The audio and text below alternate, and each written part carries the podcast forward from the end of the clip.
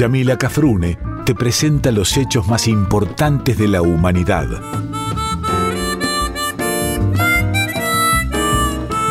Por Folclórica 987 escuchás Contame una historia.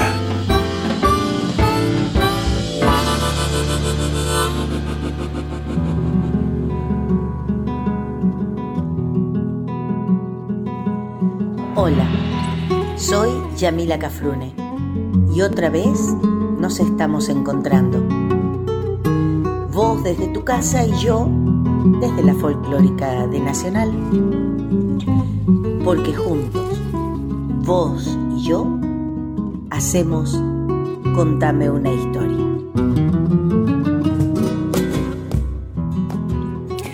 Hola queridos y queridas amigas, nuevamente con ustedes compartiendo otro Contame una historia. Mi programa es un programa histórico musical en donde nos vamos a encontrar con historias de antes y de ahora, grandes y pequeñas historias, de la vida cotidiana y de la extraordinaria, de hombres y mujeres como vos y como yo, y de aquellos y aquellas que sobresalieron, que fueron excepcionales. También historias de las cosas que nos rodean y que, sobre todo, hacen a nuestra identidad, a nuestro sentido de pertenencia a la América Grande, que alguna vez fue el sueño de muchos y de muchas, y por qué no, que aún sigue siéndolo. En este caso del día de hoy, hoy no va a haber yapas de la historia, pero siempre tenemos las yapas que tendrán el sabor a infancia y a recuerdos. Dicho esto como presentación, vamos al primer bloque de canciones del día de hoy.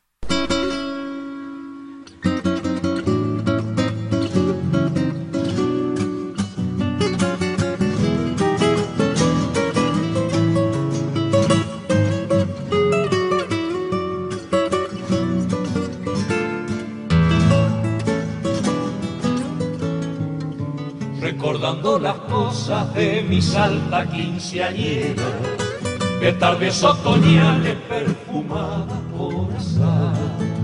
Hay sueños que perduran y reviven en la mente, con toda la frescura de volvernos a encontrar, con todos los amores que guardamos muy profundos, con todos los amigos de ese tiempo colegial la vuelta de la plaza con chiquillas coqueteando a todos los penorios aprendices de labor. ¿Dónde estás, paseo inolvidable? ¿Dónde estás, muchacha encantadora?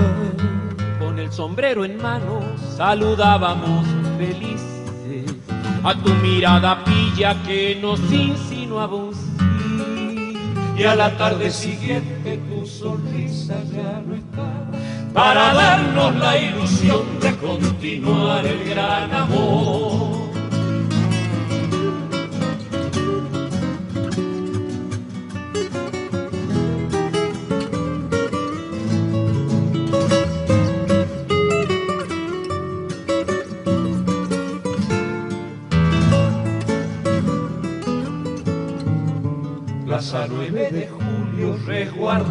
Por recoba, tus árboles añosos dan su sombra maternal para el andar tranquilo de la gente que pasea y del encuentro grato con la salta del ayer. Por la calle Caseros destacándose el cabildo y por la calle España majestuosa catedral. Plaza 9 de julio sos el alma de mi salta y siento que regreso a mi tiempo juvenil. ¿Dónde estás, paseo inolvidable? ¿Dónde estás, muchacha encantadora? Con el sombrero en mano saludábamos felices a tu mirada pilla que nos insinuaba. Y a la tarde siguiente tu sonrisa ya no está para darnos la ilusión de continuar el gran amor. Y a la tarde siguiente tu sonrisa ya no está para darnos la ilusión de continuar el gran amor. Este mes de junio no... A ver, yo pensé que iba a ser un poquito diferente a mayo en cuanto a la cantidad de cosas, pero no. Fue creo que incluso más porque el primer eh, sábado lo, lo tomamos para hablar de uno de los grandes hombres, que fue Mariano Moreno, de la época de la Semana de Mayo, y por lo tanto estuvimos sacándole a junio uno de sus sábados cuando le correspondía a mayo. Pero después tenemos a Belgrano, tenemos a Güemes y también lo tenemos a Gardel en este, en este junio. Así que no va a ser muy diferente de no tener cosas para hablar. Bueno, muchas, muchas. Pero este fin de semana pasado eh, fue fin de semana largo, como todos sabemos. Uno, eh, uno de los días estaba dedicado o estábamos conmemorando el fallecimiento de don Martín Miguel de Güemes y el lunes eh, conmemoramos a otro hombre no menor, don Manuel Belgrano. El 17 de junio de 1821 moría en Cañada de la Horqueta en Salta y por un tiro de deslealtad de traición, uno de los hombres más grandes de nuestra historia independentista. Me estoy refiriendo al general Güemes. Y un 20 de junio, pero de 1820, pobre sin querer serlo, y joven biológicamente pero adulto en las batallas que había librado, lo hacía en Buenos Aires otro de los hombres de la patria independentista, don Manuel Belgrano. Pero para ponerlos en antecedentes de ambos, voy a hacer uso de la palabra escrita de una persona que ustedes saben que además de quererlo mucho, admiro de sobremanera. Me estoy refiriendo a lo que publicó mi querido y admirado y respetado Mariano Sarabia. Es extenso, pero vale la pena escucharlo. Él escribió, Nos robaron a Güemes y a Belgrano, y a nosotros. Ese es el título, y continúa. Sí, les robaron. Les robaron la identidad, les robaron su esfuerzo, les robaron el legado. Y por ende, nos robaron a nosotros, porque ese legado de Güemes y de Belgrano nos pertenece, le pertenece al pueblo al que ellos entregaron con esfuerzo y convicción. ¿Quién es él o los ladrones que roban? Tienen nombre y apellido. Bartolomé Mitre y la escuela mitrista de la historia. Él salió en auxilio de su admirado Bernardino Rivadavia, quien había combatido con toda dedicación y odio tanto a Belgrano como a Güemes. Los combatió en vida de todas formas y los combatió en la muerte. ¿Cómo los combatió en la muerte? Cuando murió Belgrano, ya hace 202 años, el poder real en Buenos Aires hace silencio y ningún diario, ni siquiera informa de la muerte de Manuel. Y cuando muere Güemes, ya hace de ello 201 años, la Gaceta de Buenos Aires titula Murió el abominable Güemes. Tenemos un cacique menos. Claro, es la Gaceta de Buenos Aires a las órdenes de Rivadavia y muy lejos de aquel diario que fundaron Mariano Moreno, Castelli y Belgrano. Es decir, Rivadavia y los suyos los combatieron en vida y luego de sus muertes intentaron borrar hasta la memoria de Belgrano y Güemes. Pero no lo logró. Por eso, cincuenta años después, continúa Mariano, tuvo que aparecer Mitre en su ayuda. La receta no es muy original, pero sí efectiva.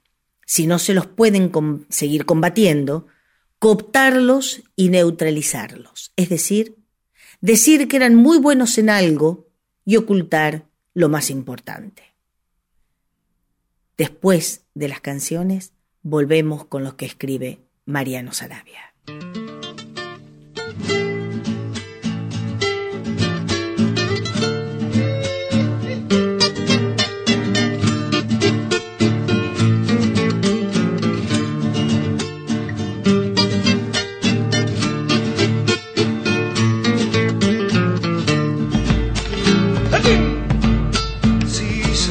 Duerme don Martín, no habrá ninguno que duerma, pues le ha de velar el sueño.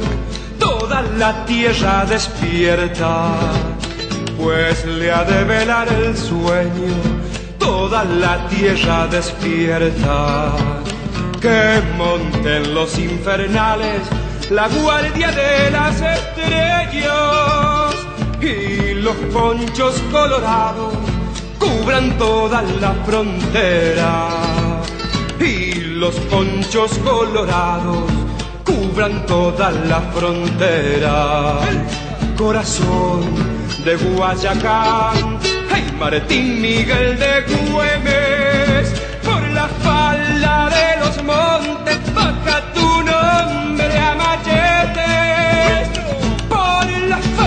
de los montes baja tu nombre a machete.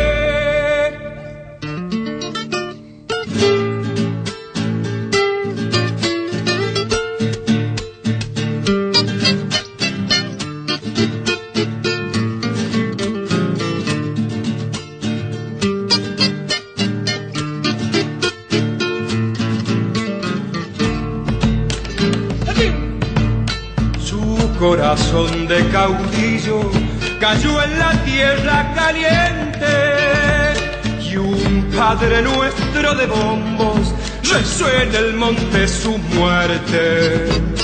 Y un Padre nuestro de bombos rezó en el monte su muerte.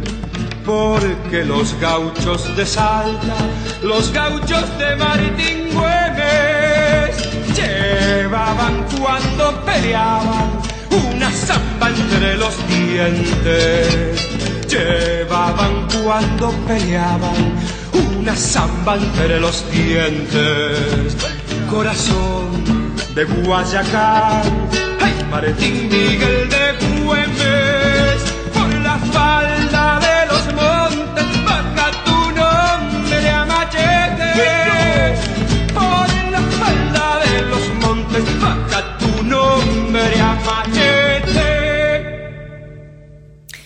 Continúa diciendo Mariano, relegarlos en el caso de Belgrano a creador de la bandera y en el de Güemes a un, gaucho valiente y nada más. O sea, les robaron y nos robaron. Nos robaron el legado de Belgrano que decía cosas que aún hoy siguen molestando a algunos. Por ejemplo, la riqueza de las naciones está dada por la riqueza de sus consumos. Productivismo abrir la economía a la importación de mercancías que compiten con las que se producen en el país, trae tras de sí la ruina de la nación. Proteccionismo. El modo más ventajoso de exportar las producciones de la tierra es antes manufacturarlas. Valor agregado y generación de trabajo. Las restricciones que el interés político trae al comercio no pueden llamarse dañinas. Intervención del Estado.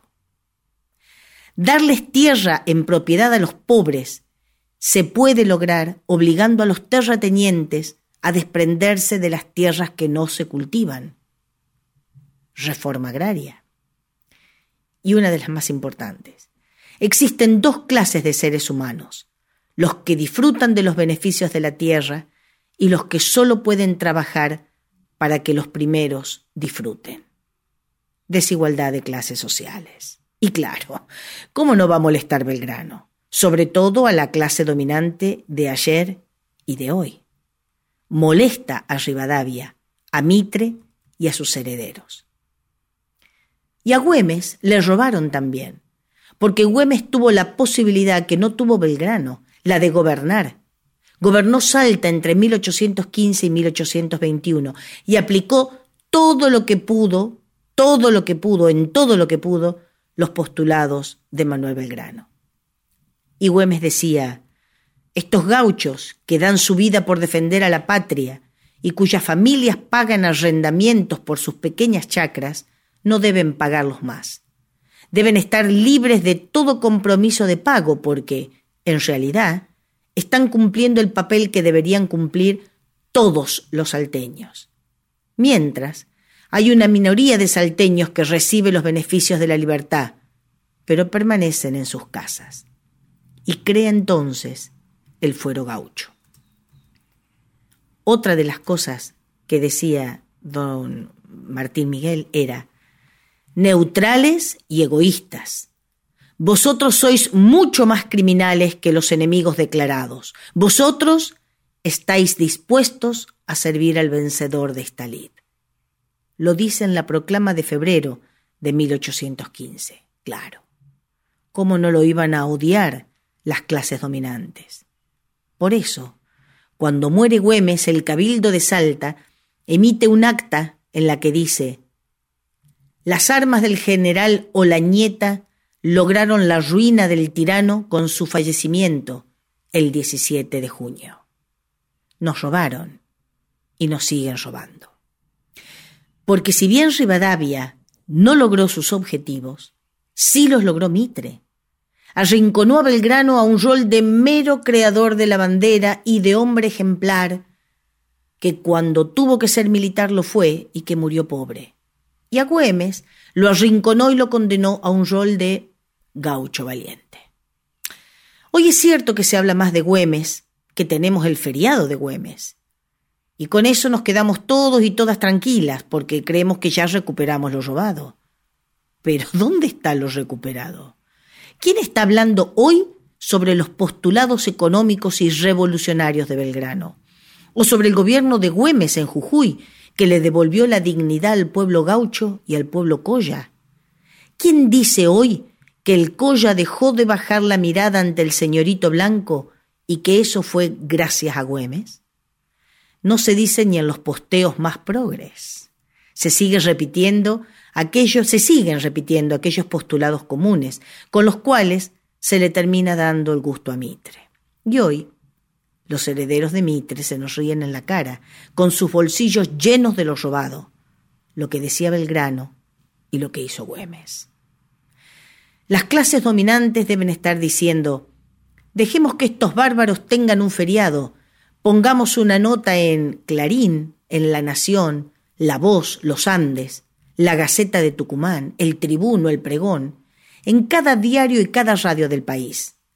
Pero, eso sí, dejemos que hablen de la valentía de Güemes y de la pobreza ejemplar de Belgrano. Y así, lo que nos dicen es que está bueno ser valientes como Güemes, pero está mejor todavía ser pobres como Belgrano. Tenemos que imitarlo. Y lo último que querría Belgrano es que eso fuera tomado de ejemplo, porque no es nada de lindo ser pobre y menos morir pobre y olvidado. Y él no lo tomó ni como un destino ni como un mérito.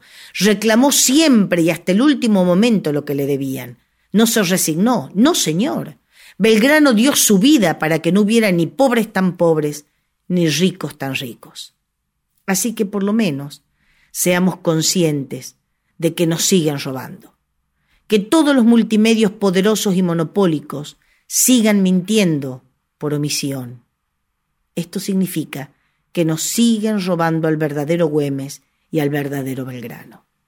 Y cuando un compañero o una compañera te manda un WhatsApp con un homenaje a Güemes o a Belgrano, un homenaje que se queda en la valentía y en la honestidad, hacele ver con cariño que le siguen robando y ni siquiera se está dando cuenta.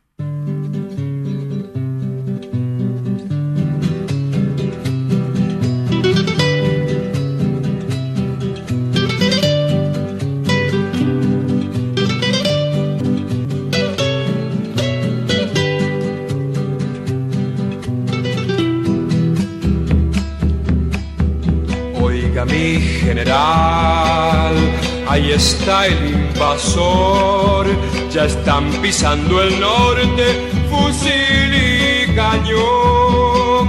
Tome el poncho, señor, aquí está su alazán.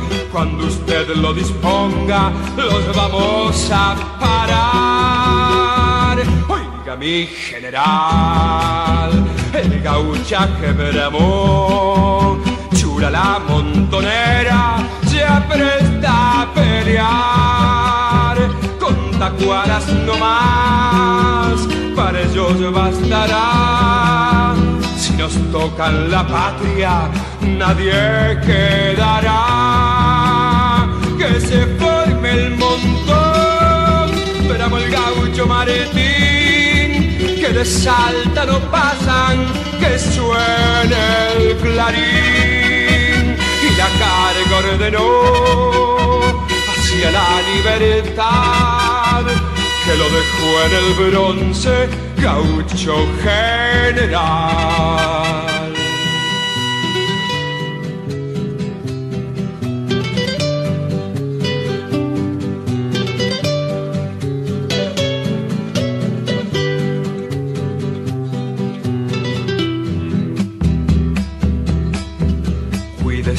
General, que las balas ya son aguijones de muerte buscando el valor. Hay cañones allá y cien lanzas aquí, pero un grito en la sangre, la patria o morir. Oiga mi general ya se van, no los ve, las espaldas vencidas de orgullo y poder. Oiga el pueblo cantar, son coplas para usted. La frontera del norte ya es libre otra vez. Que se forme el montón, veramos el gaucho Martín salta no pasan, que suene el clarín y la carga ordenó hacia la libertad, que lo dejó en el bronce, gaucho general, gaucho general, gaucho general.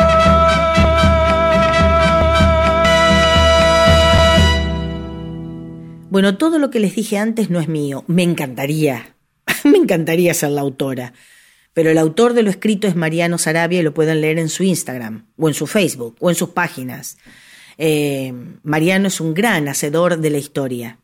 No es solamente un comunicador. Y hablando de esto, eh, justamente hoy sábado nos estamos presentando con Mariano en Caras y Caretas haciendo La Patria no se hizo sola. Así que si quieren escucharlo personalmente a Mariano, hoy sábado lo pueden escuchar, hoy sábado 25, nos pueden escuchar a los dos. Y les decía, me puse en contacto con una señora salteña estudiosa de la vida de don Martín Miguel de Güemes para que nos cuente sobre la vida de este hombre, de este gaucho, de este general, de este padre, de este esposo y de este independentista argentino. Ella se llama Sara Mata y además de, de ser profesora es investigadora de la historia, más que investigadora, es estudiosa de la historia. Y le hice algunas preguntas, ustedes saben que mi programa va grabado, por lo tanto no podía hacerle el reportaje en vivo que me hubiera encantado, así que yo le he mandado las preguntas y ella gentilmente me ha mandado la respuesta vía WhatsApp. Vamos entonces con las preguntas. Ya sabemos, querida Sara, que don Martín Miguel fue uno de los grandes patriotas de la historia, de nuestra patria. Pero, ¿quién sigue siendo Martín Miguel de Güemes para nosotros y nosotras? Güemes sigue siendo para la patria mm, una figura muy importante en la medida en que tuvo un rol muy destacado, por mucho tiempo subvalorado, en el proceso de la guerra de la independencia de América del Sur en la medida, en tanto él fue quien eh, permitió el éxito de San Martín eh, en Chile al detener en, enero de 1817 la invasión del general La Serna que buscaba impedir que San Martín lograra ese cometido. Muchos y muchas creen que don Martín era simplemente un gaucho sin estudios ni conocimientos militares. ¿Realmente mi querida amiga, ¿era así? Eh, Miguel de Güemes mm, eh, era el hijo de un funcionario de la Real Hacienda y por lo tanto recibió una educación esmerada. No, es, no, no, fue ni a la Universidad de Charcas ni a la Universidad de Córdoba, pero sí eh, tuvo maestros particulares y además fue destinado por su padre cuando era muy pequeño, adolescente, a la carrera militar, comenzando como cadete en el regimiento fijo de Salta. Luego, en 1804, se trasladó a Buenos Aires para continuar con sus estudios militares y en esa ocasión, eh, en esas circunstancias, eh, participó eh, con un cuerpo de caballería, al frente de un cuerpo de caballería del escuadrón de los húsares de Puyredón en ocasión de las invasiones inglesas. Sara, muchas cosas se hablan o, se dicen o se hay una leyenda sobre las montoneras de Don Martín. ¿Quiénes integraban las montoneras? ¿Eran hombres y mujeres con conocimientos militares o personas comunes del pueblo que batallaban como podían? No, no es correcto hablar de montoneras em, de don Martín. Las montoneras em, es un fenómeno de movilización eh, básicamente rural que tiene lugar después de 1820. Eh, Martín Miguel de Güemes va a organizar escuadrones gauchos que van a tener un fuero militar, eh, entonces mm, están eh, dentro de lo que se conoce, como organización miliciana en ese momento, que es una herencia del periodo colonial. Eh, tienen jefes, responden a los mandos del ejército auxiliar del Perú, que está, está en Tucumán, y a las órdenes de Güemes, que, está, que es el jefe de la vanguardia del ejército, de ese ejército auxiliar, eh, y luego gobernador de la provincia de Salta, de modo que, las fuerzas militares que Güemes comanda se clasifican en milicias, denominadas escuadrones gauchos, y cuerpos de línea, que también uno de ellos los organiza él y otros quedan, luego de la derrota de Rondó en el Alto Perú, al mando de Güemes en la provincia de Salta. Esas milicias, esos escuadrones gauchos, están integrados por un amplio eh, conjunto social, eh, entre ellos hay indios, hay negros, esclavos, afromestizos, mestizos, blancos, pobres, eh, es decir, una composición social tan variada como la que existía en la campaña salteña y también en el ámbito eh, urbano a fines de la colonia. De modo que es este, una movilización muy importante, muy generalizada, de la que van a participar mm, una, una, una gran diversidad social en ella. Estas personas, eh, eh, los integrantes de las milicias, algunos ya, eh, en principio, en 1814, algunos ya eran miembros de las milicias previamente, habían incluso participado y tenían experiencia en la batalla de Salta, en la batalla de Tucumán. Otros se sumaron en 1814 y continuaron sumándose en los años siguientes. Recibían una instrucción militar básica y en general las armas que utilizaban eran este, macanas, eh, armas blancas, este, eh, lanzas, salvo pocos eran los que tenían armas de fuego porque escaseaban los fusiles y estaban destinados generalmente a la oficialidad. Bueno, habiendo escuchado estas preguntitas y estas respuestas, vamos a un nuevo bloque de canciones para luego seguir con la bella historiadora salteña, la señora Sara Mata. Allá va ese Martín Güemes, barba florida y entera, con sus gauchos infernales defendiendo la frontera.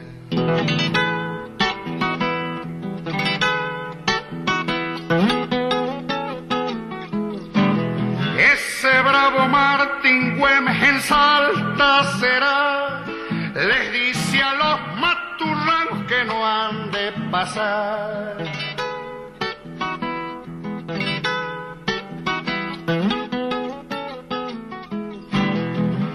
Con sus gauchos fronterizos el norte guardó, los tuvo a los godos locos cuando les cayó.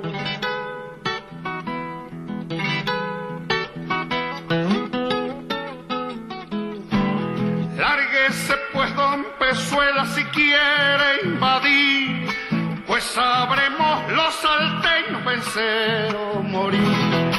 Chacarera, chacarera de la libertad, ya se van los maturran, que gusto me da.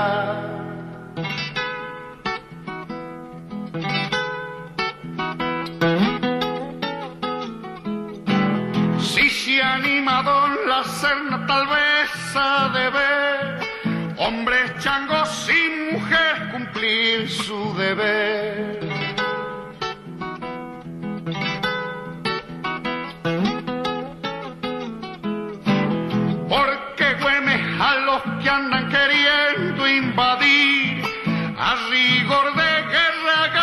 Hace salir.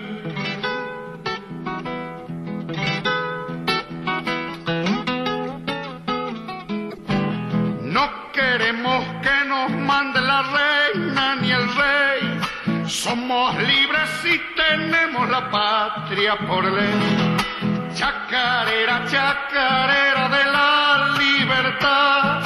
Ya se van los maturrangos que. De esta entrevista telefónica whatsappística con mi querida Sara Mata, salteña y estudiosa de la vida de don Martín Miguel, eh, vamos a continuar entonces con las preguntas. Y yo le preguntaba a Sara, ¿cuál era la posición, habiendo habido una historia en dos partes, ¿no? Focalizada en dos lugares, una que era Buenos Aires y otra que eran todas las provincias de la patria grande, o, de nuestra patria, mejor dicho. Sara, ¿cuál era la posición de don Martín con respecto al gobierno y a los mandatos que surgían o que venían o que iban desde Buenos Aires? La relación de Güemes con, con Buenos Aires eh, tuvo sus diferentes momentos. Eh, ya cuando él, él se suma a la revolución en 1810, apenas se conoce la formación de la Junta en Buenos Aires y organiza este, algunos este, escuadrones aquí en Salta, ¿no es cierto?, los cívicos, que van a, ejercer un, tener una actuación muy destacada en la, zona de la Quebrada y Tarija, y posteriormente, cuando avanza la primera expedición del ejército auxiliar, él se suma a esa expedición y tiene un rol muy importante en la batalla de Suipacha, eh, luego de la, que permite el ingreso del ejército auxiliar al Potosí. Luego eh, de, esta, de este suceso, va, va, a enfrentarse o va a tener disidencias con Balcarce y con Castelli. Eh, general, se atribuye a que no le reconocen su actuación destacada en Suipacha. Mm, en realidad, este, sabemos poco de las razones por las cuales es desafectado del ejército por Balcarce, vuelve a Salta.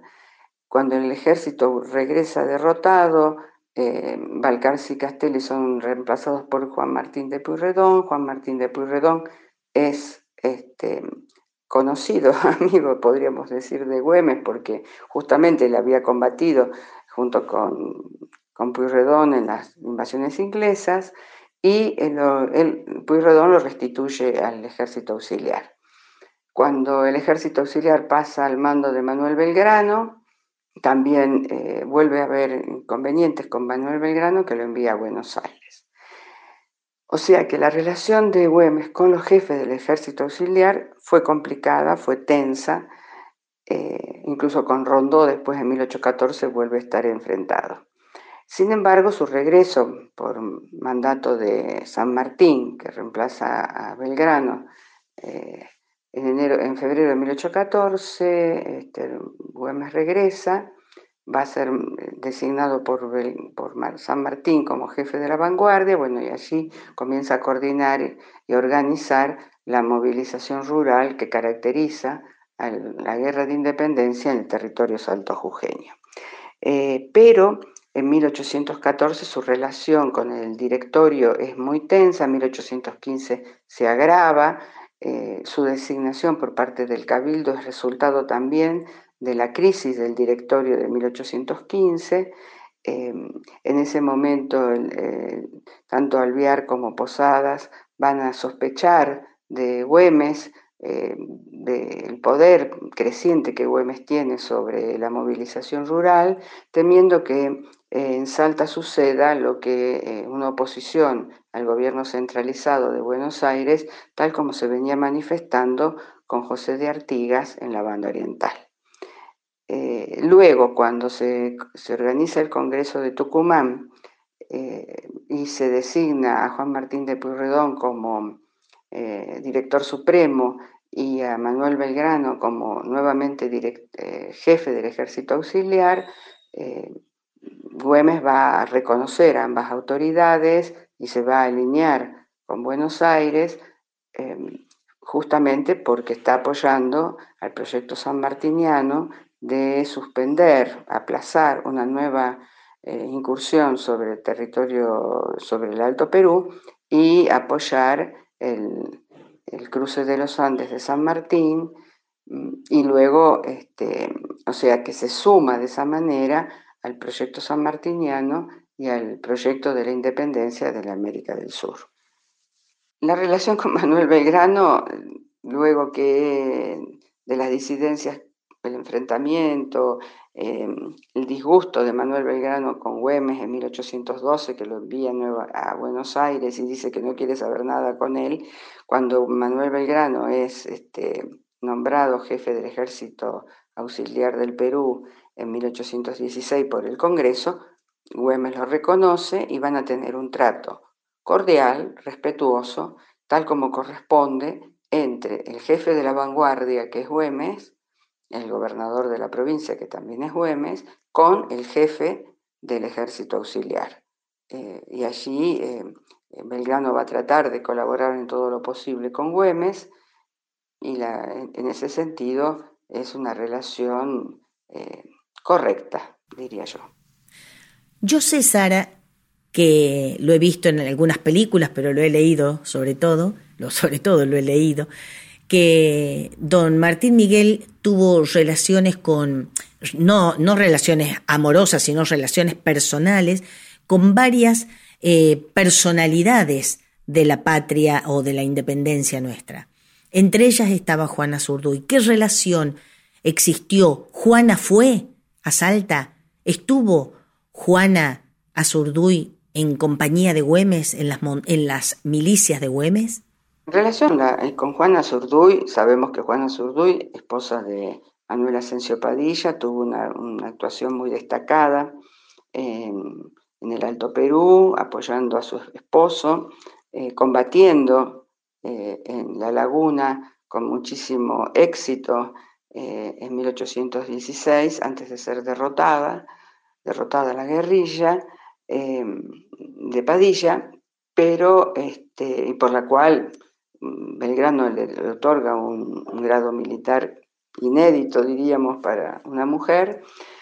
Mm, luego ella se ve obligada a exiliarse una vez que eh, muere su esposo y retorna, intentó ella incluso dirigir las milicias, pero no, lo pudo, no lo pudo lograr, y volvió, eh, pasó por Salta, no sabemos si estuvo mucho tiempo o no, se conoce poco sobre la residencia de, Juana Zurduy. Hay un pedido de ella firmado en Buenos Aires este, solicitando pensión por los servicios prestados por su esposo, pero este, no sabemos si residió, eso se hizo desde Tucumán o desde Salta y se, se presentó. Bueno, en verdad, yo personalmente no he encontrado ninguna documentación que nos acredite la participación este, con Güemes de, Juana Manuela Zurduy. Que yo no lo haya encontrado no significa que no exista, pero yo he revisado muy bien la documentación del archivo histórico, todo el Güemes documentado, toda la documentación existente en el Archivo General de la Nación sobre el tema y hasta el momento no he hallado ningún indicio de que ella haya estado participando de las milicias de Salta bajo las órdenes de Güemes. Y sí, lo que, lo que sí tenemos y que está en el archivo es el pedido que Juana Manuela hace, eh, cuando eh, Manuela Zurduy hace a... Juana Zurduy hace al gobierno de José Ignacio Gorriti, ya este, en, 1824, eh, en 1825, perdón, solicitando que le ayuda, colaboración para volver al Alto Perú. Y en, esa ocasión se le entregan 25 pesos para colaborar en su regreso a, su, a, La Paz. E, eso es todo lo que yo tengo sobre y sé sobre Juana Zurduy. ¿Y cuál era la relación, mi querida señora, entre don Martín Miguel y sus hombres, sus subordinados, pero a su vez los capitanes de don Martín? Bueno, la relación de Güemes con los jefes de las milicias em, es una relación compleja de permanentes negociaciones. Su es eh, evidentemente los jefes que en distintos grados y eh, eh, de poder son los que los intermediarios naturales y necesarios en este proceso de movilización. Va a tratar de ser em, lo más justo posible, va a tratar de considerar las necesidades y los anhelos y las expectativas de estos hombres que están movilizados. Mm, en algunos casos, y justamente la muerte de Güemes es el indicio claro de, ciertas fracturas dentro de sus propios cuerpos milicianos que, son, que han favorecido, este, primero apoyando aunque minoritariamente al, Cabildo de Salta cuando intenta destituirlo en mayo de, 1821, ¿no es cierto? El, 25 de mayo de 1821, y luego este, permitiendo, favoreciendo el ingreso de una partida realista que termina por herirlo de muerte, sorprenderlo en Salta, herirlo de muerte el 7 de junio bueno, y él luego, como ya todos sabemos, este, es trasladado, se traslada, escapa hacia, ayudado por algunos hombres de su guardia, hacia la cañada de la Orqueta, donde va a fallecer 10 días después. Bueno, hay una pregunta que no quiero dejar ni puedo dejar de hacer. Yo sé que hubo dos mujeres muy importantes en la vida de don Martín. Su esposa, la bella doña Carmencita Puch, y su hermana, la guerrera y confidente del general, doña María Magdalena Dámasa, más conocida como la Macacha Güemes. ¿Cómo nos puede usted enriquecer lo poquito que nosotros sabemos de estas dos patriotas argentinas y de la relación que ellas tenían con don Martín Miguel? En relación a las mujeres que más amó Güemes, además creyó que habría que incluir a su madre. Tuvo una relación estrecha con su madre, aunque no muy documentada, pero bueno, su matrimonio con Carmencita Puch este, fue incluso organizada por su hermana Macacha, poco después que él, es designado gobernador. Él tenía un compromiso, esto lo, recojo de Bernardo Frías, con una hija de Pedro Arias Velázquez, pero el compromiso que se rompe mm, porque eh, el padre, la niña, eh, considera que Güemes este, está viviendo, eh, teniendo relaciones con una señora que jujeña, a la que este, visita con frecuencia. entonces, dado que también es, importante considerar que un gobernador en esa época debía tener familia, este, se le presenta a Carmencita Puch, que era muy, era muy jovencita, eh, sí dicen que era muy bella y que eh, hay unas cartas muy tiernas entre ambos durante todo el periodo de, la guerra.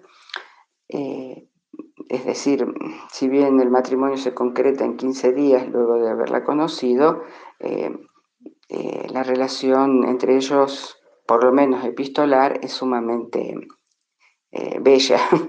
y mm, con la muerte de Güemes, eh, es una mujer que va a estar mm, eh, muy amenazada, este, muy presionada, y poco después ella fallece. En cuanto a, mm, Macacha, es la hermana, es, una hermana muy unida a Güemes, pero está casada con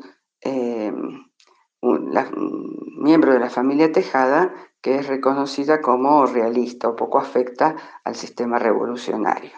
Eh, ella, Macacha, hace presentaciones ante la Junta en 1812-11 pidiendo que eh, quiten toda sospecha sobre su esposo y eviten su exilio de Salta porque este, realmente no es este, no está involucrado en ninguna, en ninguna actividad eh, contraria a la causa de Buenos Aires.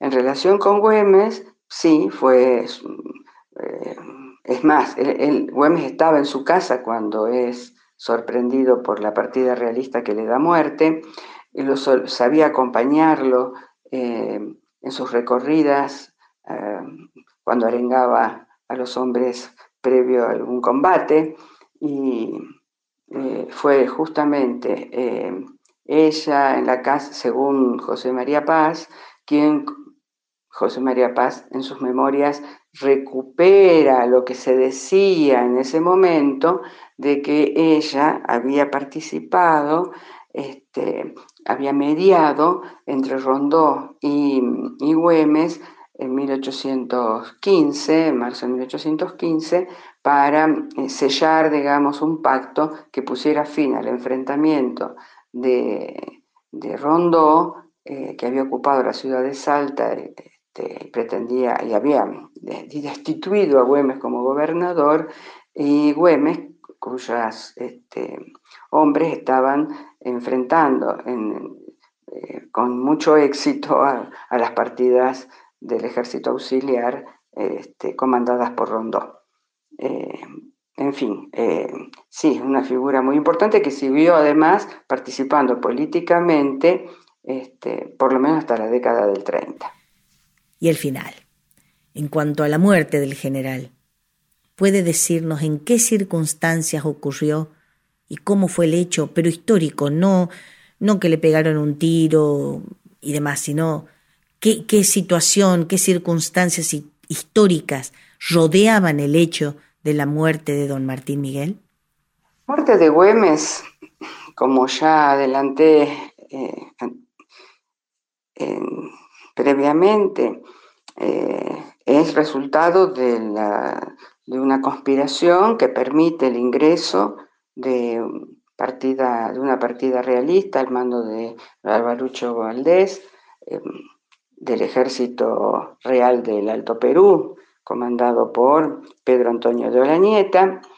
Eh, en esta conspiración, obviamente, están involucrados miembros de la élite de Salta, que son los que habían intentado destituirlo por el Cabildo en mayo de, ese mismo año, dos semanas antes, y eh, también porque evidentemente existe eh, una fractura en la unidad de los cuerpos milicianos, sobre todo los que controlan la quebrada de Humahuaca, eh, Calda Caldera, etcétera, por donde ingresa, que es la zona norte, por donde ingresa esa partida este, que logra sorprenderlo y darle muerte. En esto eh, juegan varios, varios problemas, muy entrelazados entre sí y muy vinculados a las disputas políticas. Por un lado, eh, tenemos que considerar eh, la enemistad creciente hacia la figura de Güemes por parte de un sector de la élite que se veía este, perjudicado tanto por la, eh, esa movilización rural que, que, había significado un crecimiento importante de milicianos y de hombres enrolados en los escuadrones gauchos, que mm, ocupaban tierras, no pagaban arriendos, no prestaban obediencia al patrón, pero también por un comercio que se había clausurado con el Alto Perú prácticamente, aunque existió algo de contrabando, pero de todas maneras estaba, eh, fue muy catastrófico para las arcas fiscales de Salta durante todo el periodo de la guerra, que era el comercio mular con la zona andina, y por otro lado, este, disputas políticas también que tienen que ver con las ideas que ya se habían planteado en el 15, cuando él asciende como gobernador, apoyado por algunos grupos federales, de los cuales se distancia cuando eh, acepta a Belgrano y a Pueyrredón y se alinea con Buenos Aires. Entonces, eh, hay un conjunto de factores políticos a los que se va a sumar eh, el envío de emisarios destinados a negociar, incluso se envía emisarios exclusivamente para negociar con Güemes, este, en el contexto de la restitución de la Constitución liberal en España y las, el envío de comisionados a América para mm, tratar la pacificación de estos territorios insurrectos, en los cuales la propuesta era reconocer gobiernos autónomos, pero dentro del conjunto de la monarquía. Entonces, hay todo un entramado político que es muy importante considerar para poder aproximar algunas hipótesis en relación a la muerte de Güemes, ¿no? porque el resultado es la firma de un armisticio eh, que mm, va a restablecer el comercio con el Alto Perú, y, si bien pone un periodo de, tregua en la guerra, prácticamente ese armisticio eh, señala la diferenciación entre un territorio controlado por la revolución y otro territorio controlado por las fuerzas del general Olañeta en el Alto Perú.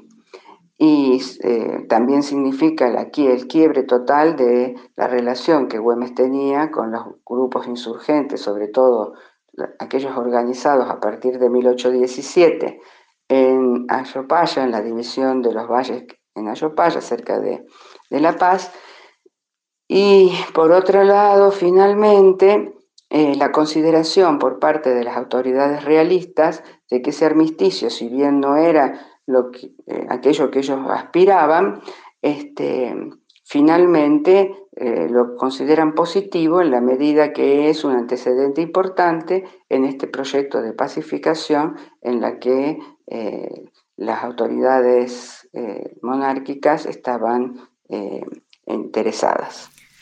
Y bueno, hasta aquí, como si fuera poco el programa de hoy. Gracias, mi querida señora Saramata, gracias, salteña de ley, eh, por el conocimiento que nos ha brindado y por las respuestas que nos ha brindado, eh, esclarecedoras de un montón de circunstancias, de situaciones esclarecedoras de la historia.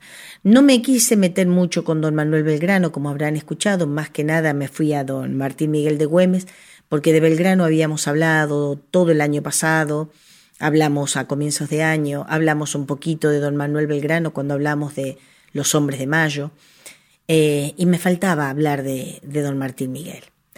Eh, realmente no sabía dónde cortar para poner las canciones, era todo tan importante y no quería que ustedes perdieran el hilo conductor de la cosa, ¿no? Esta vez la copla del Martín Fierro la vuelvo a decir yo. Después vuelvo con mis compañeros y con mis compañeras. Eh, muchas gracias otra vez por haberme acompañado en un Contame una historia más.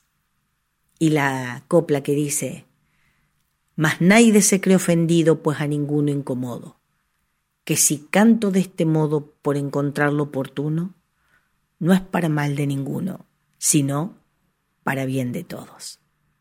Será hasta el próximo programa, si Dios quiere.